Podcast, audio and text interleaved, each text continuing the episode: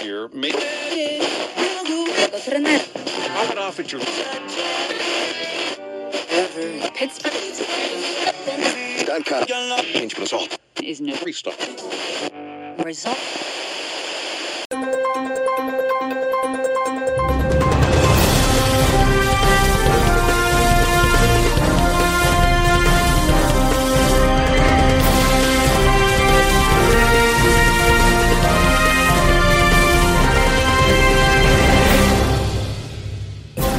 Seja muito bem-vindo, bem-vinda e bem-vinde à Rádio Midcast Política. Eu sou Vitor Souza, falando diretamente do dia 14 de julho de 2023 e vamos juntinhos durante esse recesso do Congresso e até o final da pauta de hoje, repercutindo e debatendo os principais fatos que ocorreram na última semana e que influenciaram no cenário da política nacional, segundo o nosso acurado time de editoria. E hoje, para comandar o barco junto comigo nas ondas do podcast, temos ela, a inoxidável Thaís Kisuki. Tudo bem, Thaís? Olá, não, ainda não. Pelo menos hoje o Rodrigo não tá aqui pra reclamar que eu roubei a fala dele. Thaís, vamos então começar aqui rapidinho nosso episódio trazendo algumas notícias para os ouvintes? Vamos? Então, roda a vinheta.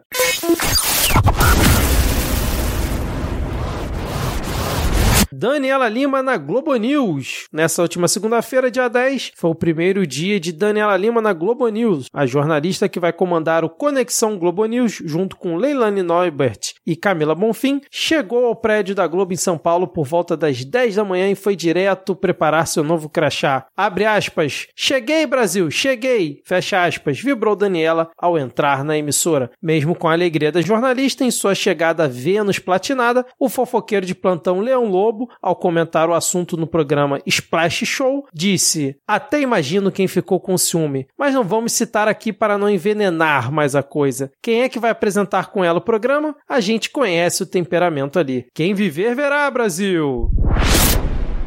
Haddad no podcast O Assunto. O ministro da Fazenda, Fernando Haddad, tocou nesta segunda-feira, 10 de julho, um trecho da música Blackbird dos Beatles, durante a entrevista ao podcast O Assunto, do portal G1. Depois de dedilhar uma parte da canção, o petista disse ter dificuldade para tocar em público. Eu fico muito atrapalhado, disse Haddad. Ainda na conversa com Natuza Neri sobre relação com Arthur Lira, ele afirmou: é a volta da política com P maiúsculo. Thaís, rapidinho aqui sobre essa notícia. Você acha que Haddad tem futuro na música, já que, como candidato à presidência, você acha que já passou o tempo dele? Olha, eu acho. Inclusive, eu estou ansiosa para ver a dupla dele com a técnica da seleção feminina de futebol. Quero muito ver aí a dupla Piedade. Já tem nome de dupla, né? Piedade. Gostou? É bom, né? Sonoro. Espero que eles tenham piedade da gente. Entendeu, trocadilho? Ah!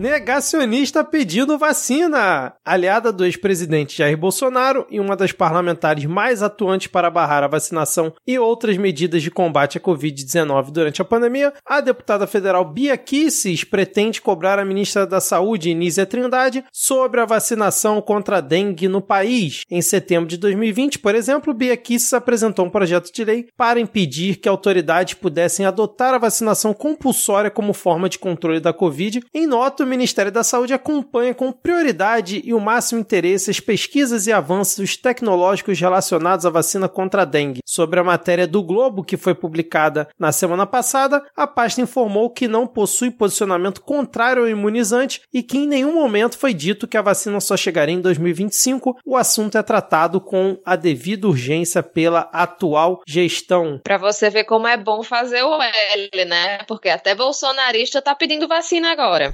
you.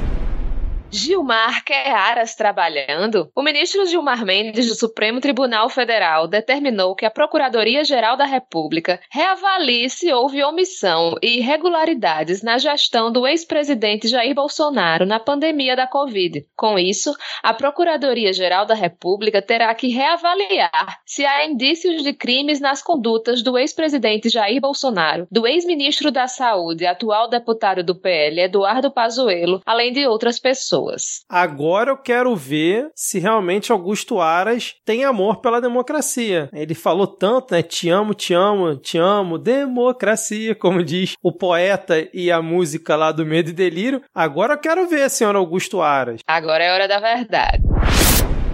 Nem só de safadão vive Arthur Lira. Presidente da Câmara, Arthur Lira, que já está no cruzeiro de Wesley Safadão, que tem dentre os convidados Jojo Todinho e oferece ainda lençóis egípcios, mordomo e ilha exclusiva, move ação na 24ª Vara Civil de Brasília para tirar do YouTube vídeos do programa ICL Notícias com reportagens, entrevistas e comentários críticos contra si. O processo se refere principalmente ao conteúdo veiculado no dia 6 de junho, com comentários sobre acusação de suposto recebimento de 106 mil reais em propina por meio de um assessor, denúncias de envolvimento de um auxiliar de Lira na aquisição superfaturada de kits robótica para escolas de Alagoas e uma entrevista com sua ex-mulher, Juliane Lira, que o acusa de vários crimes. Você acompanhou isso, Thaís? Eu vi principalmente essa coisa do ICL, né? Inclusive, eles estão bem ativos na, nas redes sociais pedindo apoio, né, para que essa perseguição cesse do nosso rei Arthur, que está aí tentando censurar canais de, de, notícias que divulgam notícias. Olha só que absurdo. É, é, é muito absurdo. Inclusive, a gente está aqui correndo o risco de ser censurado, porque estamos divulgando que o ICL está sendo processado por noticiar que Arthur Lira é investigado em um processo de receber propina por meio de um assessor, que inclusive o Medo e Delírio recentemente fez um episódio falando dessa história, é uma história assim bem escabrosa, além de ter um ex-assessor dele envolvido no superfaturamento de kits robóticos que a gente já comentou aqui, ali por meio do orçamento secreto, e essa questão da ex-esposa do Arthur Lira, que acho que a gente nem chegou a comentar aqui, que ela inclusive agora tá acusando ele de é, abuso sexual, se eu não estou enganado. Então a gente corre também o risco de ser censurado por noticiar que o ICL está noticiando uma notícia notícia sobre Arthur Lira. Enquanto isso, ele tá curtindo o Safadão numa ilha exclusiva. Olha que maravilha. Depois de antecipar as férias do Congresso. Arthur Lira é safadinho. Muito bem, Thaís. Então, chegou agora o momento de chamarmos uma palavrinha aqui de um dos nossos patrocinadores. Vamos ouvir. Eu sou o Reine e eu apoio o Midcast já há bastante tempo. Primeiro de tudo, porque é muito importante que a gente apoie os criadores de conteúdo independente. Se a gente gosta, tem que apoiar. Só assim eles vão conseguir seguir fazendo esse conteúdo pra gente. E além disso, também gosto muito do podcast. É um dos melhores de política do país, certamente. Todos os membros da bancada trazem sempre opiniões muito fortes, inteligentes, necessárias mesmo. Tanto que semana que não tem podcast, faz uma falta imensa, a gente fica perdido. Thais, eu queria aproveitar o gancho que a gente teve agora, né, com a palavrinha de um dos nossos patrocinadores, para saber se agora a gente pode ir de música. O que, que você acha? Vamos de música, rádio tem que ter música. Então, como rádio tem que ter música, vamos agora de música para os ouvintes se deliciem com mais esse sucesso aqui na Rádio Leadcast.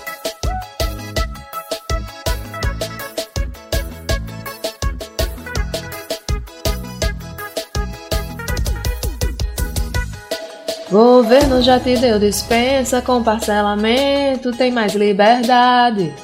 Se pá renova a esperança de que o Campus Neto para sabotagem. Zambelli busca pelo em ovo, chama o hacker de Araraquara e o Lira no barco a correr.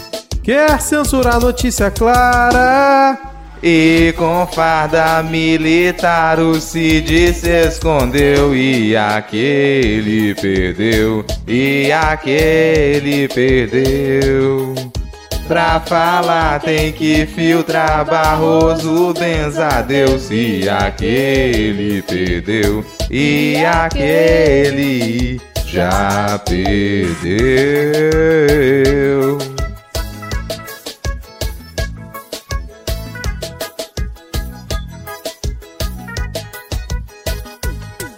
Governo já te deu dispensa com parcelamento, tem mais liberdade. Se pá renova a esperança de que o Campus Neto para sabotagem. Zambelli busca pelo em ovo, chama o hacker de Araraquara e o Lira no barco a correr. Quer censurar notícia clara? E com farda militar o Cid se escondeu e aquele perdeu, e aquele perdeu. Pra falar tem que filtrar Barroso Benzadeus e aquele perdeu, e aquele já perdeu.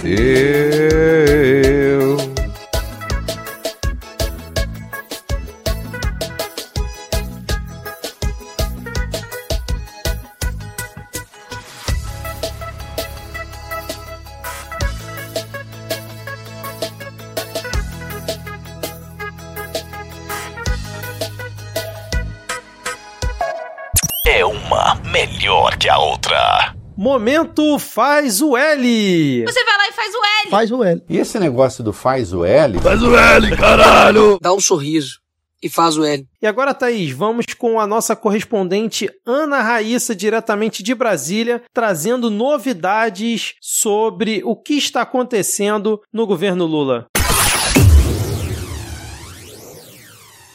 Programa Desenrola, criado pelo governo federal para renegociação de dívidas, começará a operar já na segunda-feira, 17. A data foi antecipada pelo Ministério da Fazenda em uma portaria publicada nesta sexta, 14. Por enquanto, a renegociação vale apenas para a faixa 2 do programa, para pessoas com renda mensal de até 20 mil reais. Segundo o governo, também a partir de segunda-feira, os maiores bancos do país terão que limpar o nome de até um milhão e meio de correntistas que têm dívidas inferiores a 100 reais. Esse processo tem que ser concluído até o próximo dia 28. A medida não é o perdão de dívidas. O débito inferior a 100 reais continuará existindo, mas os bancos se comprometem, pelo programa, a não usar essa dívida para inserir os correntistas no cadastro negativo. Com essa notícia, nós aguardamos o aparecimento de Ciro Gomes de alguma catatumba onde ele se escondeu para dizer que a ideia de limpar o nome do brasileiro era dele e que essa ideia foi tomada pelo Lula. E se o Lula não fosse Lula, Ciro Gomes seria Lula. Mas até lá, enquanto não aparece Ciro Gomes, a gente segue fazendo L. Dá um sorriso e faz o L. E aí, Thaís, eu não sei você, mas como um bom brasileiro, tenho minhas dívidas. O que, que você achou de mais essa iniciativa do governo Lula? É para isso que a gente fez o L. Agora, finalmente, as pessoas vão poder se desenrolar. Você tem aí suas dívidas para negociar com o governo, conhece quem tenha, achou uma boa oportunidade essa que o governo Lula está oferecendo para os brasileiros? Então, Vitor, eu não tenho muitas dívidas porque como eu não tenho dinheiro, eu não, não gasto, né? Tem só ali o meu cartão e meu plano de saúde, que meio que vai-se embora o meu dinheiro do mês todinho só com isso, mas eu sei e conheço muitas pessoas que têm, de fato, né, dificuldades para pagar as dívidas que tiveram que fazer nesses últimos tempos, né? Principalmente depois da pandemia. Então, de fato, é importantíssimo ter esse tipo de, de políticas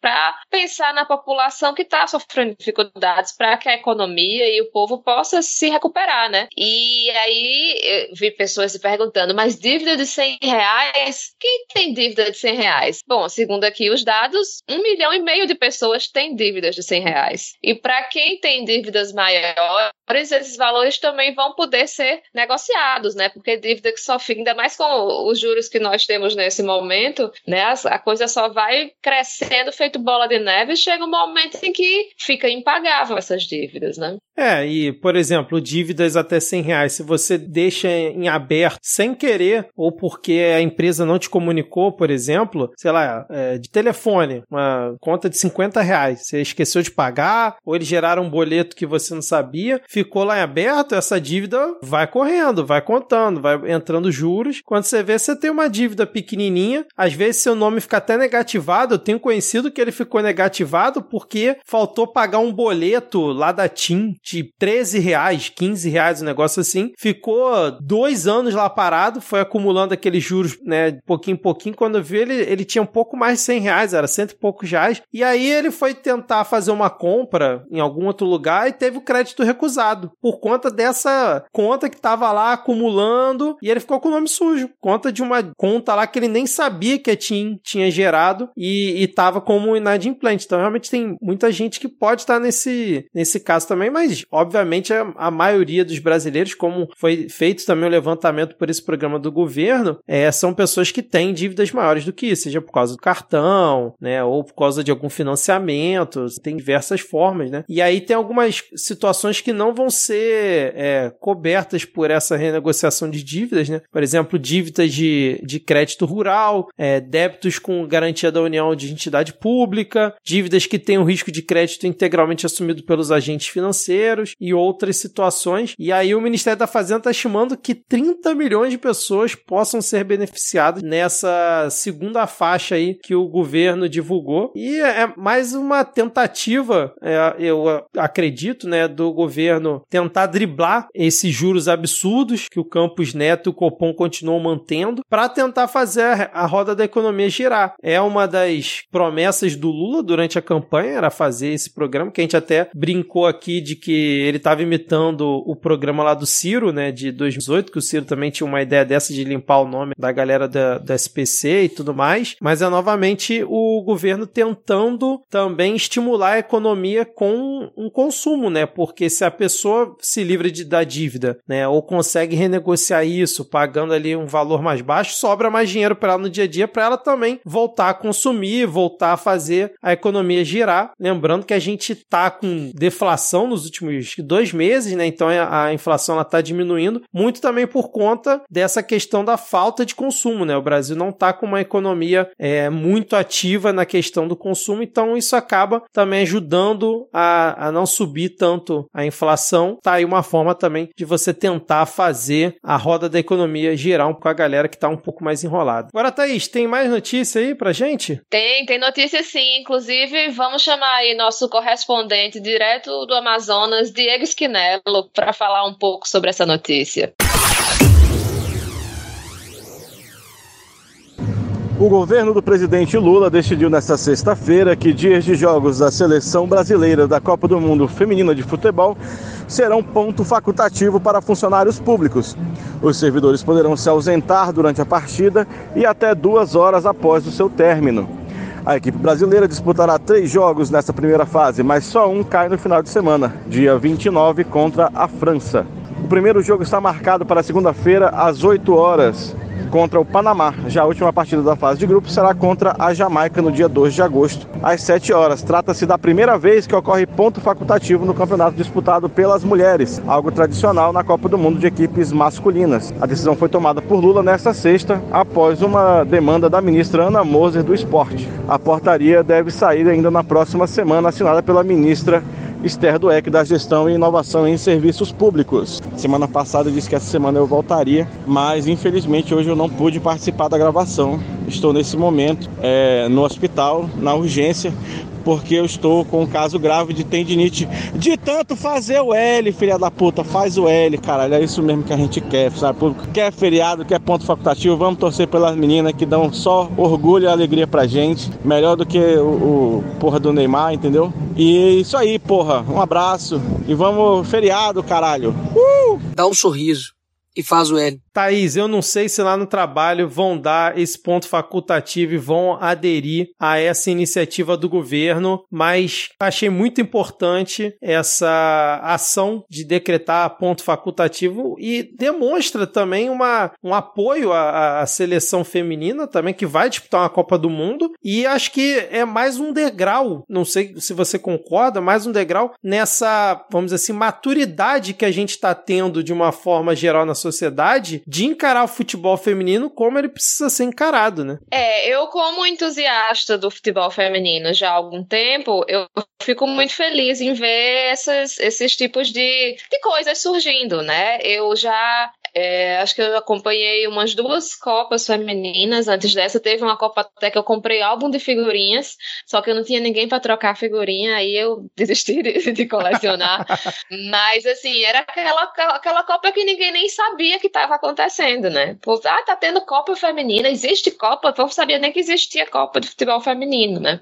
Então, assim, hoje em dia a gente, eu hoje em dia vejo é, TV aberta fazendo propaganda para a Copa, assim, um mês antes, sabe? Ah, a Copa vai chegar, não sei o quê. Coisas básicas, como, por exemplo, a, a seleção feminina ter um, o próprio uniforme delas, ter uma roupa de, de sair, né? A roupa de gala, não é roupa de gala, mas assim, a roupinha mais arrumada para ir para os lugares. Coisas básicas, assim, que, que não existia para a seleção feminina, né?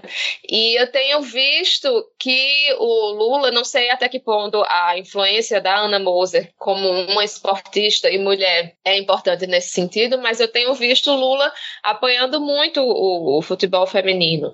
Ele falou já de, de colocar o Brasil como candidato para a próxima edição da Copa Feminina e, enfim, os estádios já estão construídos, então seria bom para a gente, seria bom para é, divulgar ainda mais o futebol feminino, né? E eu gosto muito do futebol feminino, não só porque eu sou mulher e elas também, mas existem algumas diferenças que eu acho muito legais, assim. Uma coisa básica, como por exemplo, não é comum a gente ver no futebol feminino coisas que certos jogadores do futebol masculino fazem muito, que é se jogar no chão para o juiz apitar a falta e aí para o jogo. E então assim, acaba que o jogo acaba sendo mais dinâmico. Você vê assim uma raça e uma gana que para mim é muito mais interessante. Então assim, eu fico muito feliz em ver que a gente tem um presidente que valoriza esse esporte e que quer é, que esse esporte tenha mais espaço aqui no nosso país. Porque eu não sei se os nossos ouvintes sabem, mas até a década de 80 o futebol feminino era proibido. Então, assim, o pessoal que chega falando, ai, quantas estrelas vocês têm, não sei o quê. Então, assim, vamos com calma, porque o, o futebol é, é masculino já tinha ganhado três Copas, enquanto o futebol feminino ainda era proibido aqui no país.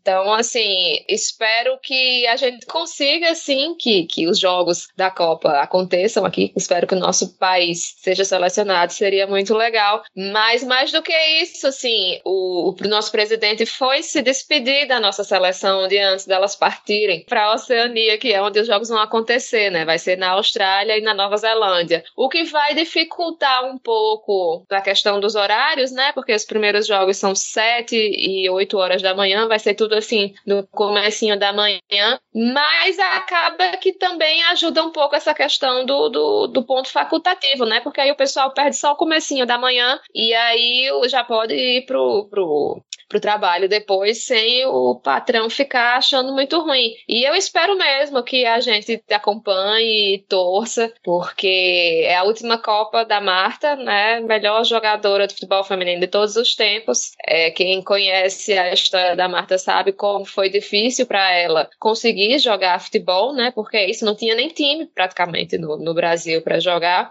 Então, assim, estou muito empolgada e espero realmente que, que a gente vá longe e que consiga aí, de repente, trazer a nossa medalha de ouro para nossa rainha. Excelente, Thaís. E você foi modesta aqui, porque você, além de mulher torcedora, você é jogadora. E se você não comentou aqui, Thaís. É verdade. Thaís joga seu futebolzinho toda. Futebolzinho não. Joga seu futebol toda semana, né? É uma peladeira em atividade. Pois é, sempre que dá, tô lá. Inclusive, assim, sou um tanto quanto perna de pau, mas no último jogo eu me superei e consegui fazer três gols. Estou muito aí. orgulhosa do meu desempenho, viu? Excelente, Thaís.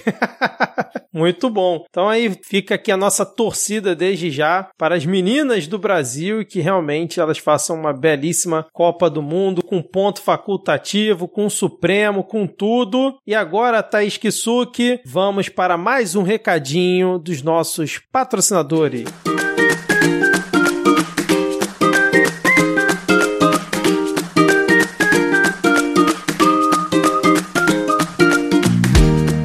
Você, ouvinte do Midcast, tá sentindo falta de alguma coisa legal para ler? Então, ó, presta atenção, anota aí que ouvinte do Midcast tem cupom de desconto. Tem cupom de desconto na editora Jandaíra e tem cupom de desconto na Miramar Livros também. Então vá lá na Miramar Livros ou no site da editora Jandaíra e coloque o cupom Midcast para ganhar 13% de desconto nas suas compras. Olha só que legal, hein? Agora melhor do que Prime Day, hein?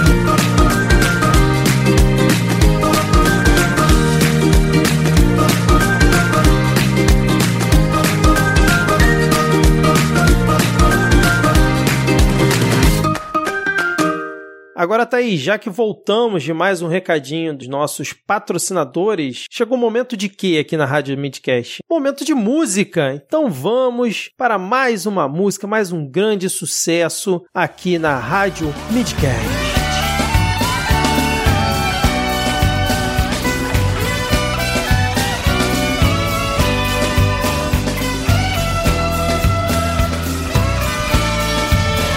Senador, lembra quando Queiroz desapareceu? Diz pra mim se perdura essa mesma balela. Seu amigo disse adeus, fingiremos que os dois não têm nada a ver. Mas olha bem, senador. Tu és um mal bem pior que a peste. Só Abraão pra piorar. Diz, diz, diz. Aquele ali não presta. Merda. Eu sinto dor só de ouvir vai Traub. Merda. E nem foi só aviso, vai piorar. Sabotagem do Faz a cena pro gado. Merda. Se afasta do assessor que é meliante. Merda. Envolve alguém da Globo Regina. Prefiro BBB. Só parasita que pede. Mais concurso pra servidor público. Olha bem, servidor. Aproveita e explode uma greve. É melhor você lembrar do filme da Petra, Petra. daqueles quilos de pó na aeronave, Merda. além da gasolina e do dólar. Diz sabotagem do PT faz a cena pro gado. Merda! Se afasta do assessor que é meliante. Merda! Envolve alguém da Globo Regina. Prefiro BBB.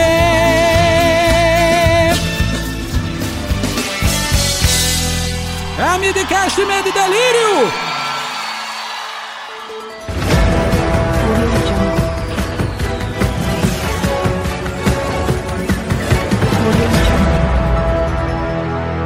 Vamos para o nosso giro de notícias com fatos importantes que aconteceram em mais essa semana aqui no Brasil. Vamos começar então falando sobre mais um depoimento à Polícia Federal feito por Jair Messias Bolsonaro. Não perca as contas, é o quarto depoimento que Bolsonaro presta à PF depois de sair da presidência. Dessa vez foi para falar sobre o grande plano do nosso Cebolinha fragmentado, senador Marcos Duval, onde dessa vez Bolsonaro confirmou o encontro com Marcos Duval. Recentemente, até o Flavinho Desmaio estava comentando que o pai dele mal se lembrava do, do encontro, né? Se, se ocorreu, não teve nada de golpe. E dessa vez ele confirmou que encontrou com Marcos Duval, mas negou qualquer tipo de discussão de plano para gravar o Xandão. Para quem não se lembra, o Marcos Duval disse que discutiu com Bolsonaro, Daniel Silveira Silveira e companhia a brilhante ideia de gravar o Xandão em algo comprometedor que ele nunca explicou o que seria, para justamente mostrar para a população brasileira de que lado o Xandão estava e aí sim salvar o país e evitar que o Lula assumisse, sei lá o que, que o nosso cebolinha fragmentado estava pensando. Então eu vou abrir aqui, ó, aspas para Jair Bolsonaro em mais um depoimento. O motivo do depoimento de hoje é uma reunião que eu estive sim. Marcos Duval e Daniel Silveira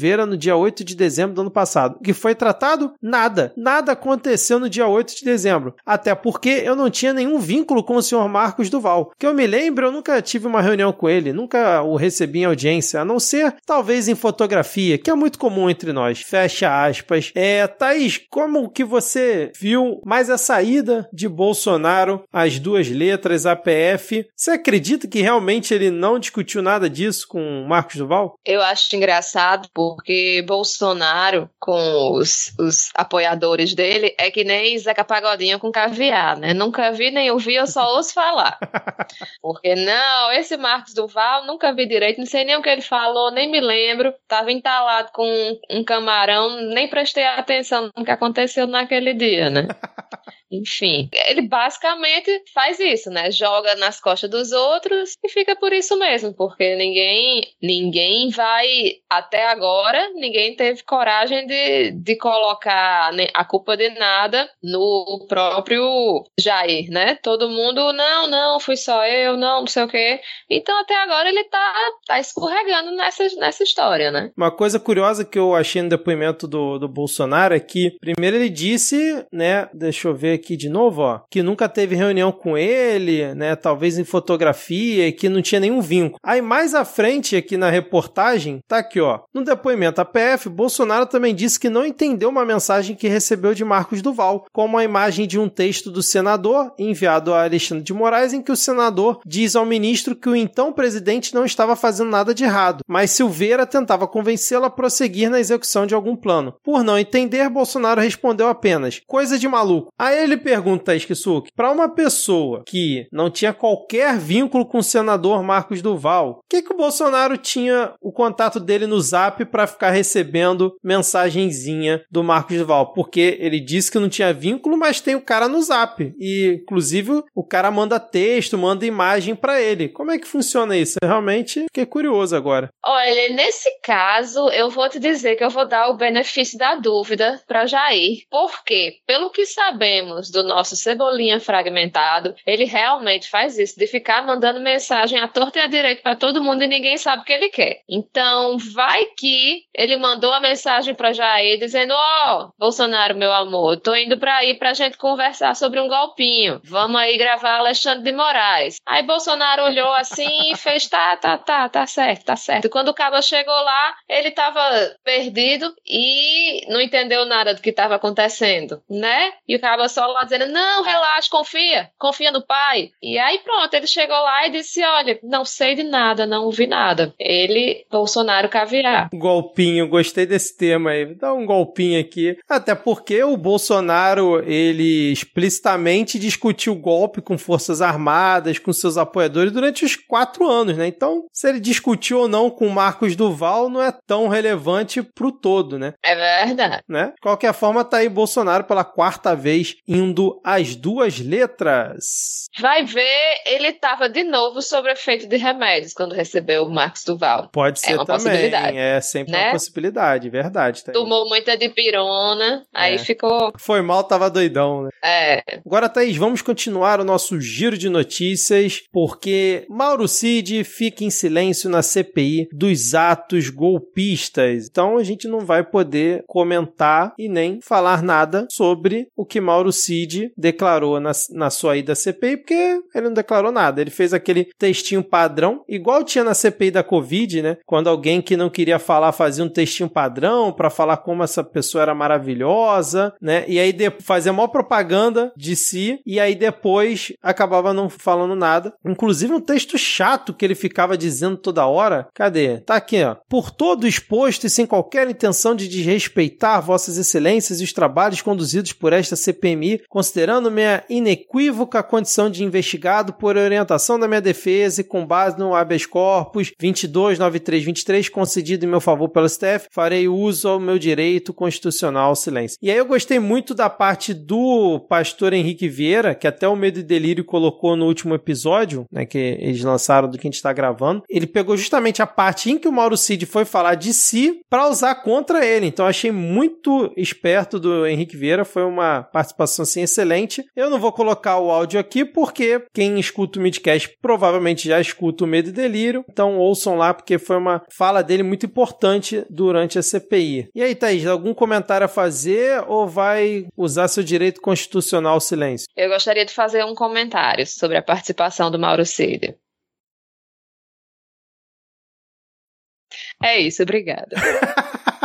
Muito bem, Thaís. Ótimas observações que você fez aqui em relação ao depoimento é, do Mauro Cid. Infelizmente, não foram observações tão boas quanto a de José Múcio, nosso general apaisana, ministro do Lula, que simplesmente defendeu o Mauro Cid ter ido de farda para o depoimento, né? E disse que as Forças Armadas não queriam golpe. Então, assim, José Múcio, mais uma vez, mostrando todas as suas credenciais para ser demitido pelo Lula e ele não é demitido. Pelo amor de Deus, né? Você dizer que não viu como uma afronta o Mauro Cid e a CPI fardadinho, e o Mauro Cid ainda comentou que foi uma recomendação das Forças Armadas, né? Já que ele estava lá como um militar da ativa, e ainda completa falando que as Forças Armadas não queriam golpe. Pelo amor de Deus. Eu sei que você é o chefe dos caras, eu sei que você é o chefe dos milicos, mas não precisa você falar isso, José Múcio. Por favor, me ajuda a te ajudar, cara. Você já não era nem pra ter entrado, era pra ter caído no primeiro mês. Sei o que, que você tá fazendo ainda aí. Pois é, podia ter ficado calado, né? Não tem coisa assim que a pessoa. Mas é melhor ficar calado. Não tem pra que falar essas coisas. Agora, sobre o Mauro Cid e de farda, é, não só para ele se posicionar enquanto militar, né, para ele intimidar de certa forma, né, as pessoas que talvez quisessem deixá-lo acossado, mas imagine, você consegue visualizar esse cabra sem a farda, ele com a farda, já parece o Patrick. Imagina esse cabra sem a farda. Então assim disseram, não, meu filho, vá, vá, vá, vá com a farda para você não ficar passando vergonha, vai aparecer na televisão. Então assim, para pelo menos ficar um pouquinho mais aprumado. Pode ser também. Bom, vamos então continuar o nosso giro de notícias aqui na rádio Midcast Política. Vamos agora à editoria Eduardo Bolsonaro Fala Merda, porque o Bananinha, dessa vez, ao participar de manifestação pró-armas, comparou professor doutrinador a traficantes. Ele discursou no Encontro Nacional pela Liberdade, também teve a participação do deputado federal Marcos Pollon, fundador do movimento pró-armas, que promoveu o ato em Brasília. E aqui a aspas do Bananinha. Não tem diferença de um professor doutrinador para um traficante de drogas que tenta sequestrar os nossos filhos para o mundo do crime. Talvez o professor doutrinador seja pior. Fecha aspas. Thaís, eu confesso que me faltam palavras para definir Eduardo Bananinha, porque assim, é um absurdo atrás do outro. Quando ele não tá falando merda aqui, ele tá fora do país levando pendrive para mostrar a fraude do Brasil enquanto dá um pulinho para assistir a Copa do Mundo no Catar. Não sei se você tem alguma coisa a dizer sobre mais essa fala absurda do Bananinha, mas a Samia Bonfim tem, porque ela entrou com uma ação na PGR contra o Eduardo Bolsonaro, justamente por fazer essa comparação absurda. Assim, Bananinha tá todo falante, né? Você vê que é dos, dos, dos filhos do, do ex-presidente, ele é o que tá com menos medo de ser preso, provavelmente, então é quem tá falando mais besteira atualmente.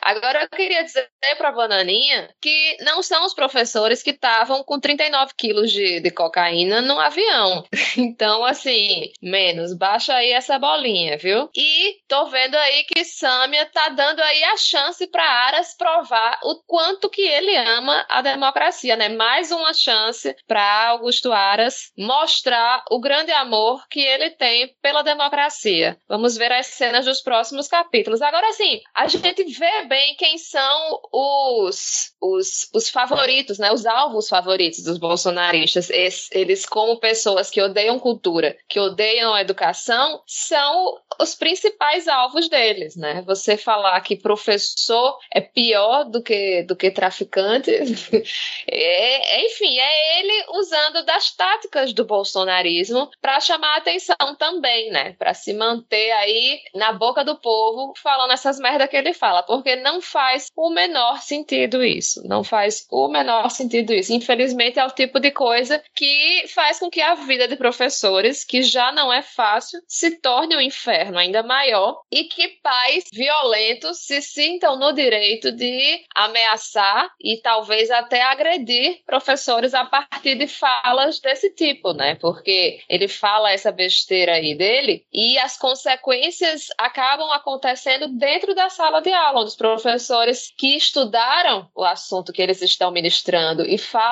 esse assunto com um embasamento teórico, não conseguem mais trabalhar e falar sobre esse trabalho, principalmente professores de humanas, né? Porque esse ataque deles é principalmente o quê? Professor de história, de geografia, de sociologia, de filosofia, porque a intenção deles não é que, que, que, que vão lá e vão bater em professor de matemática, não, são as, as disciplinas que colocam em xeque as asneiras que eles falam. Então, infelizmente, bom ponto aí para a Sâmia, vamos ver o que, que a PGR vai fazer daqui para frente, né? Exatamente, Thaís. E esse discurso absurdo proposto dessa vez aí pelo Bananinha é também uma forma de não só você falar com a sua bolha, você reafirmar todos aqueles preconceitos, todas aquelas teorias da conspiração que o bolsonarismo tem, se alimenta o tempo inteiro, mas é ótimo para você desviar da sua falta de propostas e da sua falta de atividade parlamentar, porque o que é o Bananinha no Congresso? Além de falar um monte de besteira. Nada, não propõe nada, nem absurdos ele consegue propor, porque ele realmente não faz nada. Então, assim, a vida do parlamentar de extrema direita é muito fácil, porque o cara só tem que falar os maiores absurdos, não precisa ser pautado na realidade e você também não precisa fazer nada. Basta só falar um monte de asneira que você continua se perpetuando ali no poder com milhares de seguidores e ainda consegue é, estragar a vida dos seus, entre aspas, desafetos, como a Thaís muito bem comentou em relação aos professores, e você mantém a sua base coesa da mesma forma. Então, assim, palmas para Summer e para os outros é, deputados que também entraram com ação contra o Bananinha, porque ao contrário do que muita gente prega, né, eu sou contra essa ideia de que você não pode repercutir, você não pode, entre aspas, dar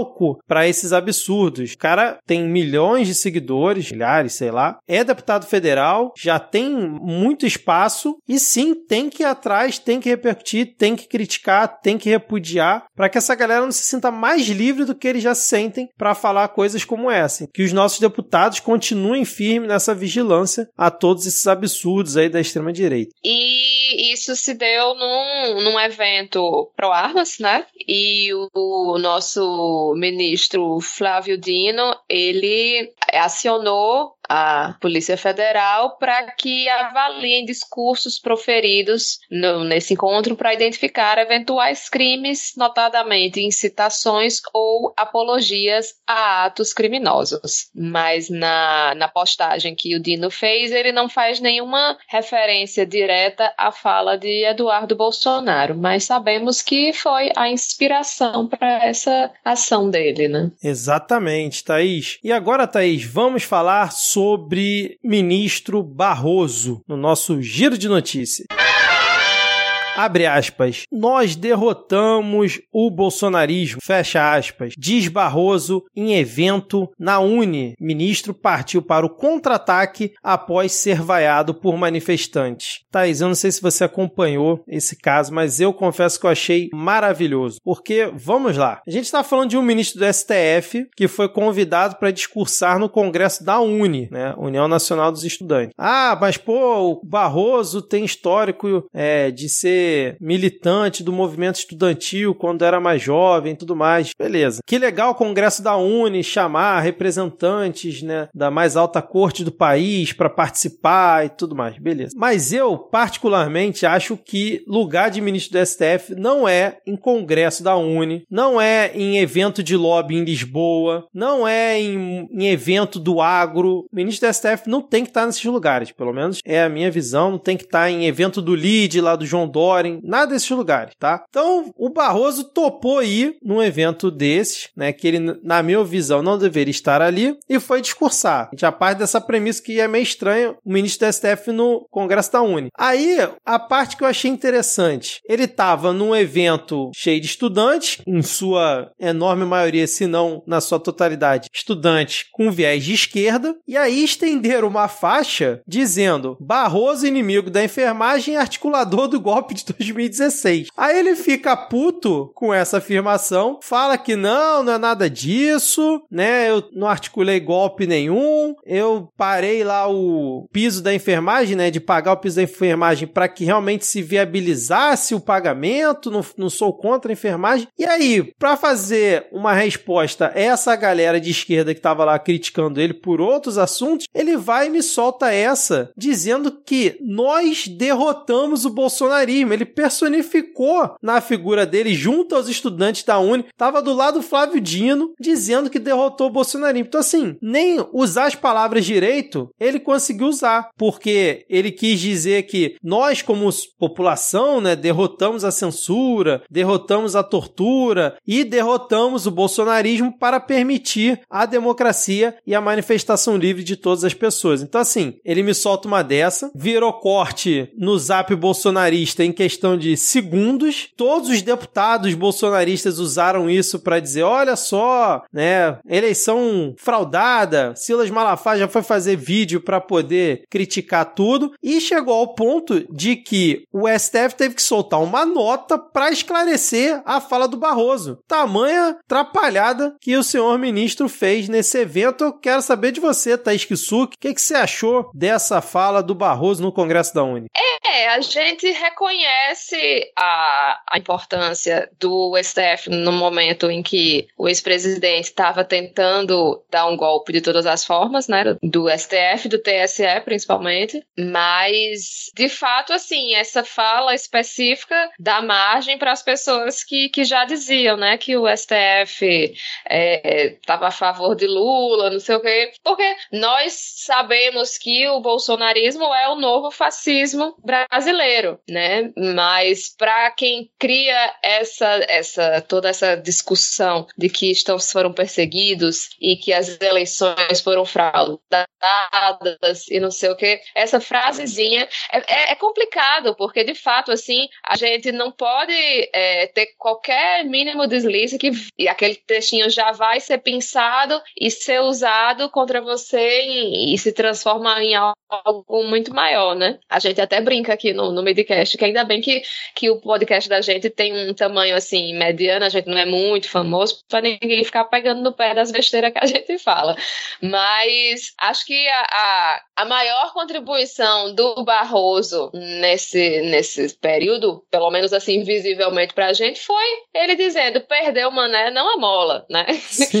Os outros ministros do STF eles estavam dando suporte para as ações que eram que eram trazidas principalmente pelo Alexandre de Moraes, mas é isso assim, é um ministro do STF ele tem que ser aquela pessoa, né, que aparentemente não está contra um candidato específico, né? Enfim, é, é isso.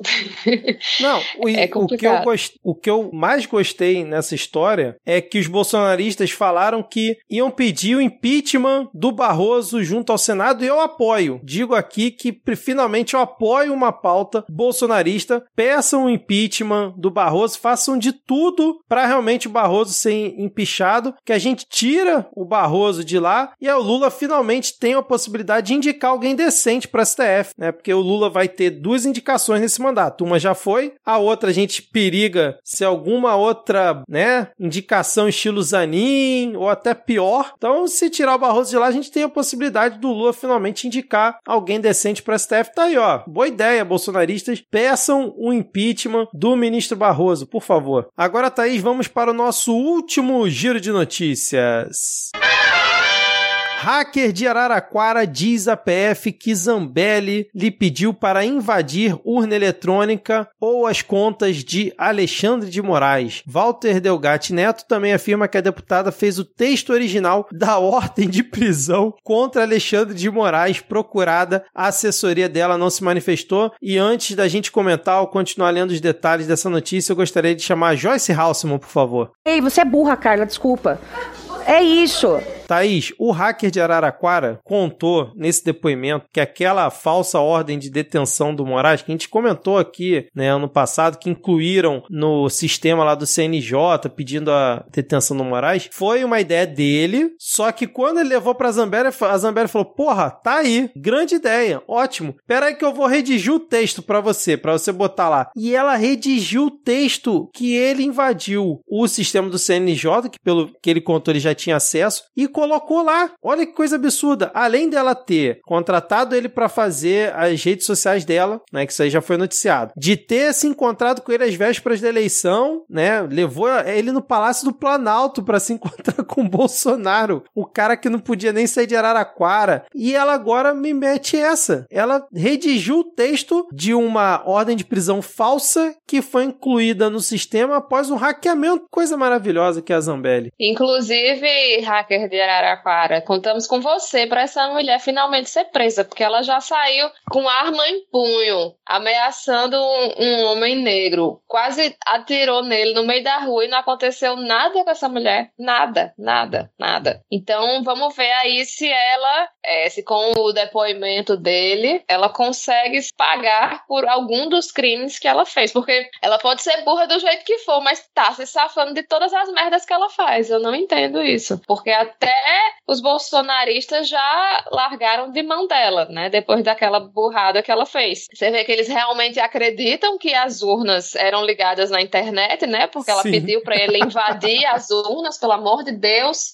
Ai, meu Deus do céu. É demais, Povo cara. burro. Puta que pariu. Ah, por isso que vira bolsonarista, pelo amor de Deus.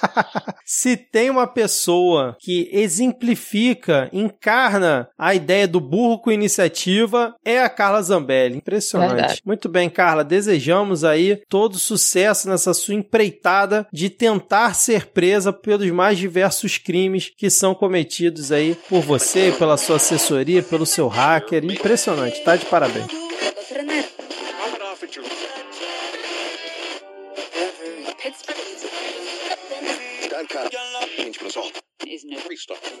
Porra, Delgatti. Para, segura sua onda, cara, que já conectou aqui. Oi, gente. Foi mal o palavrão aí, desculpa o palavrão. É o hacker aqui do lado. Eu paguei um bauru pra ele pra invadir a transmissão do Midcast, mas vocês conhecem a qualidade do trabalho do sujeito, né? Pra quem escuta o Midcast normalmente, já reconheceu a minha voz. Quem não escuta, eu sou o Rodrigo Hipólito e eu decidi aqui fazer essa invasão na transmissão do Midcast por alguns motivos. Primeiro, porque é divertido. Eu poderia estar participando da gravação normalmente, mas é muito mais divertido invadir. Depois, porque eu gosto muito de ser o portador de péssimas notícias. E em terceiro, o terceiro motivo é porque faltou uma notícia na pauta. Eu estava olhando uma, os detalhes ali na pauta que o Vitor fez. A pauta tá boa, né? Mas faltou uma notícia que foi muito comentada aí essa semana. E eu acho que vale trazer alguns esclarecimentos, uma explicação. No último dia 12, saiu uma circular, um ofício circular do Ministério da Educação falando sobre as escolas cívico-militares. Vocês devem ter acompanhado isso e muita gente repercutiu, né? Muita gente ficou feliz. A gente fez bastante o L, muita comemoração, como se tivesse acabado o Programa Nacional de Escolas Cívico-Militares, o PECIM, que foi iniciado lá na- no primeiro ano do governo Jair Bolsonaro. Só que as coisas não são bem assim, então desculpa já de novo trazer essa má notícia para vocês, Mas não, o Programa Nacional de Escolas Cívico-Militares não foi encerrado. Talvez até o contrário. A gente tem alguns outros problemas agora que eles ficam mais evidentes. E não foi encerrado porque nem dá para encerrar um programa dessa escala por um ofício circular. Talvez com um decreto do, do governo federal, do executivo, né? A gente consiga encerrar esse programa, mas por uma circular do MEC, não embora seja um programa que ele usa recursos do MEC. O MEC repassa recursos para o Ministério da Defesa para pagar militares para executar a função de coordenadores, alguns aspectos pedagógicos, ou seja, um desvio de função. Esse programa ele estabelece um desvio de função para militares coloca militares dentro de escolas, mas não, não só de um jeito. A gente tem no país escolas militares propriamente ditas, né, que são aquelas que têm processo seletivo para entrada regular e que não faz parte do sistema de ensino normal, sistema de, sistema de ensino regular. Você tem escolas que elas têm uma intervenção maior dos militares, né, escolas mais militarizadas, organizadas por estados e municípios. E você tinha também esse, esse adendo ali ao projeto do governo do Jair Bolsonaro, que permite até a presença de militares da ativa e bombeiros militares dentro de escolas para auxiliar na coordenação, fazer um monitoramento, mas não está em sala de aula. E o que essa circular do MEC ela nos diz é que parte desse efetivo vai ser desmobilizado.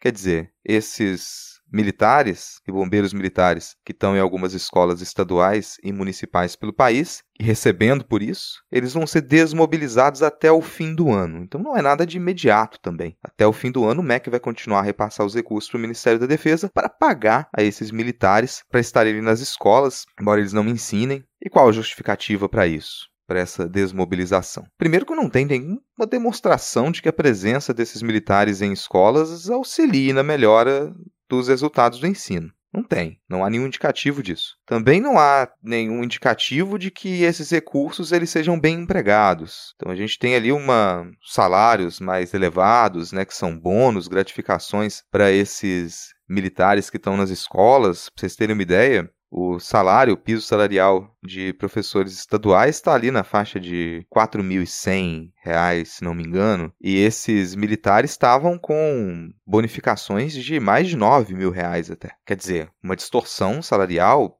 bem estranha, né? Você pagar muito mais para um militar estar tá dentro das escolas para poder organizar filho e colocar a molecada para cantar hino nacional do que professores e professoras que realmente trabalham para a educação. Então, essa é a ideia dessa circular. Você começaria a desmobilização desses quadros das, das Forças Armadas que estão presentes em escolas cívico-militares. Mas não encerra o programa, infelizmente. E se a gente for pensar na quantidade de escolas militarizadas que a gente tem pelo país, já passa de 800 escolas. Difícil fazer essa contagem, né? Porque depende dos dados de estados e municípios. Às vezes depende muito da boa vontade de uma comunicação ali das secretarias de informar exatamente o que acontece nessas escolas. Mas a gente tem mais de 800 escolas ali que, de um jeito ou de outro, assumiram algum tipo de militarização. E como esse essa circular, ela também abre margem para que, embora esses recursos eles não venham mais do governo federal, os estados possam fazer esses investimentos. É óbvio que já teve governadores de extrema direita que correram para dar sua declaração e dizer que vão manter essas escolas cívico-militares, vão continuar a pagar esses militares para estar lá presentes, né? Principalmente o Ratinho, o Tarcísio, mas não somente. Aí vem um outro ponto desagradável de você pensar. Porque não são só estados com governos de direita que aderiram a esse programa quando ele foi implementado lá em 2019. O próprio Flávio Dino aceitou esse programa. O Rui Costa, na Bahia, também. Inclusive, né, são alguns aí governadores que têm uma, uma afeição muito grande por essa militarização do ensino. Então a gente tem um problema muito maior. E maior, eu digo até porque daria para considerar ilegal esse programa instituído no governo Bolsonaro. Afinal, ele fere a LDB descaradamente. A gente já teve algumas decisões judiciais em estados que indicaram que não seria possível fazer isso. Além do desvio de função, a LDB não, não permite que isso aconteça, né? E se a gente for pensar de uma maneira mais complexa sobre o assunto, assim, se a gente fosse debruçar sobre o assunto, é bem típico as pessoas fazerem um comparativo completamente descabido entre escolas, os resultados de escolas militares com as escolas regulares aí, as escolas do ensino normal, né? Mas esse comparativo não é possível ser feito, porque muitas dessas escolas militares, eu não digo as escolas cívico-militares com presença de militares para coordenação e monitoramento, mas escolas militares que têm bons resultados é porque tem estrutura, é porque crianças e jovens que entram para essas escolas passam por processo seletivo, vêm de famílias estruturadas, com poder aquisitivo, têm como se dedicar aos estudos. Muito diferente de escolas com estrutura precarizada, com profissionais que recebem baixos salários, com turmas superlotadas. Se você pega escolas mantidas pelos estados e municípios, mas que tem boa estrutura, que professores e professoras não precisam lidar com 30, 40, 45 alunos em sala de aula, pode dar um atendimento mais individualizado, personalizado para os alunos, tem liberdade para poder desenvolver programas pedagógicos adequados para cada contexto, essas escolas também conseguem ótimos resultados. Não só para esses alunos irem para o ensino superior, como para estar presente no mercado de trabalho, além daquilo que sempre toca ali no coração das pessoas que têm mais afeição pela extrema direita, né? A ideia de disciplina. Não, a presença de militares nas escolas não ajuda em nada na disciplina,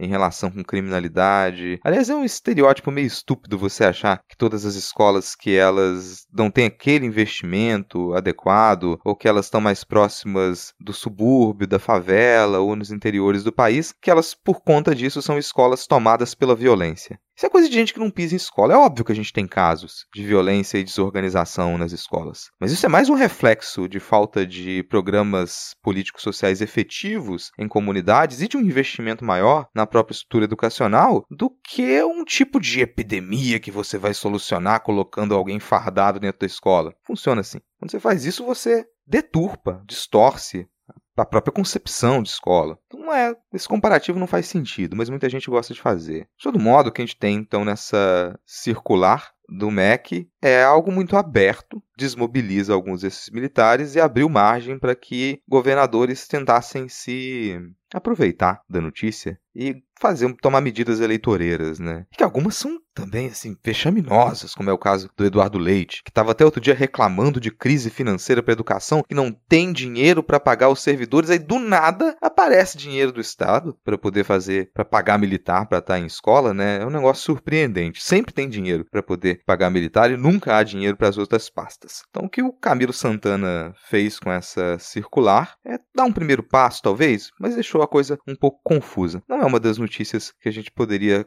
comemorar de verdade, né? A gente comemoraria a extinção do PSIM, do Programa Nacional de Escolas Cívico-Militares. E que talvez possa ser feito por um decreto direto do Lula, que até o momento não quis fazer. E essa relação do Lula com os militares a gente já reclamou aqui algumas vezes e tem sempre que reclamar mesmo. Porque é uma, uma dificuldade de bater de frente. O Múcio, ministro da Defesa, já declarou também que não, não vai assinar o, o, a circular do MEC. Já pediu para retirar a assinatura, o Ministério da Defesa disse que essa decisão ela foi tomada unilateralmente pelo MEC e que não ia assinar. Mas o recurso vem do MEC, então foda-se também. Essa, pelo menos uma parte aí desses recursos que seria para a bonificação desses militares, ganhando até mais de 9 mil reais, enquanto tem professor ganhando o piso de 4.100, pelo menos isso, por enquanto, em algumas duas centenas dessas escolas, isso vai ser encerrado. A não ser aqueles casos em que os estados eles resolvam tirar dinheiro da, do orçamento estadual para educação para poder pagar militar. Mas vamos parar um pouquinho a comemoração em cima disso, esperar que a coisa ela se resolva de outro modo também até o final do ano, fazer pressão. Esperar é fazer pressão, porque a gente precisa que o governo federal ele consiga encarar o problema dos militares sugando dinheiro público das nossas instituições. E com essa notícia desagradável de que você vai continuar a ver militares dentro de escolas,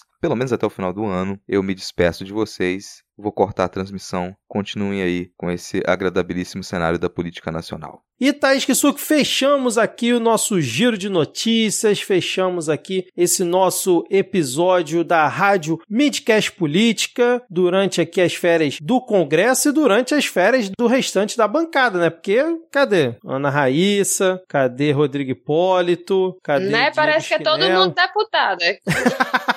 Exatamente. Ficaram aí sendo correspondentes e tal, mas gravar aqui junto com a gente que é bom, nada. Então vamos fechando aqui. Thaís Kisuke, eu não sei se você quer dar algum recadinho para os ouvintes ou trazer algum recadinho dos ouvintes que não estão nos ligando, mas estão, por exemplo, mandando mensagens lá no Spotify em relação ao último episódio. É, a gente teve só dois comentários no Twitter. Nossos ouvintes estão nos abandonando no Twitter. Não sei se vocês estão aí usando outras redes sociais e aí não estão mais comentando, mas a gente teve aí comentário do Rafael Chino dizendo que depois dessa paródia não tem um TikTok com ela para compartilhar. É um desperdício. Concordamos, mas infelizmente o nosso editor já está aí abarrotado de trabalho. Acho que a gente podia ver se encontra aí alguma inteligência artificial para editar o vídeo aí pra gente, de repente. Seria bom, hein? Né? Bora ver aí se a gente consegue, porque a gente viu aí que o pessoal gosta muito quando sai a música com um videozinho nas redes. E Catmaradas, apoiadíssimo Lhama na Lama nas prévias. Tem meu voto para tudo. Cigarro na cesta básica já. Então, a proposta de Rodrigo Hipólito seduziu muito os ouvintes, principalmente os ouvintes do Twitter. Mas no Spotify o voto tá dividido, porque Ana Raíssa não estava nem no episódio passado e já ganhou voto. Nós temos aqui o comentário de Marco Lima 13. Se as candidatas de vocês não forem Ana Raíssa com todas as letras duplicadas e Thaís Kisuke, é sinal que não vamos ter eleições, porque a fraude está no TSE, para deixar bem claro. Tá ok? Sara Fernandes Ferreira também fala: ó, tenho aqui uma ouvinte que apoiou a minha proposta. Voto na Thaís porque cuscuz é vida, principalmente aqui no Rio, até para achar flocão fica escondido na prateleira. KKKKK. Vitor com medo da pressão das boas paródias. A de hoje foi espetacular. Flávia Heloísa, não sei se voto na Thaís ou na Ana Raíssa. Você tá vendo aí que a Ana Raíssa não precisou nem mostrar as propostas dela. Só botou o nome na urna e. É verdade. Para você ver aí candidato forte, é que nem Lula. Lula Ana Raíssa talvez seja a Lula do nosso. Amanda Barreto disse: Glauber Braga, Sâmia, Melchiona, todos fizeram discursos contrários à reforma, mas se abstiveram. Assim é fácil, não? Se é contra, vota contra. Tivemos vários, vários episódios. O pessoal elogiou muito a paródia. Daniela Falcomer Fraga disse: Adorei essa paródia, cada dia está melhor. Quero outro episódio só de paródias. Então acho que você gostou desse episódio, Daniela, porque foi um episódio muito musical. é verdade, é verdade.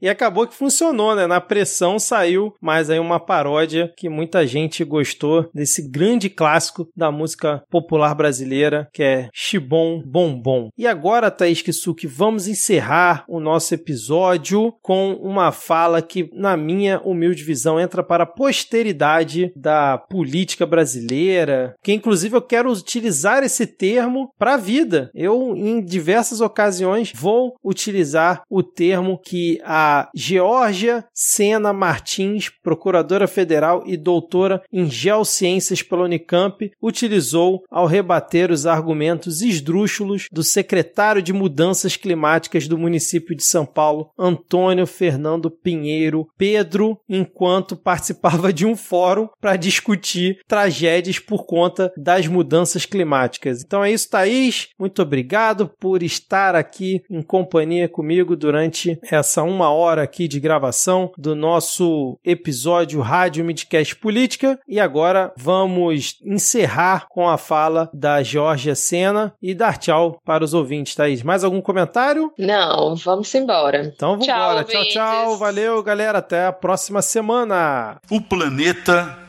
não será salvo por nós. Ninguém salva o planeta Terra. Geralmente ele se salva sozinho. Ele o faz há 4 bilhões e 300 milhões de anos. E muda o clima em todo esse período. Quando o planeta se salva, geralmente ele se livra do que está na superfície dele. Já o fez várias vezes. Tá certo? Se hoje estamos descarbonizando o planeta, deixando de usar combustível fóssil, é porque já houve períodos como o Cretáceo em que nós havíamos, nós tínhamos na nossa superfície dez vezes mais volume de vida do que temos hoje atualmente no planeta.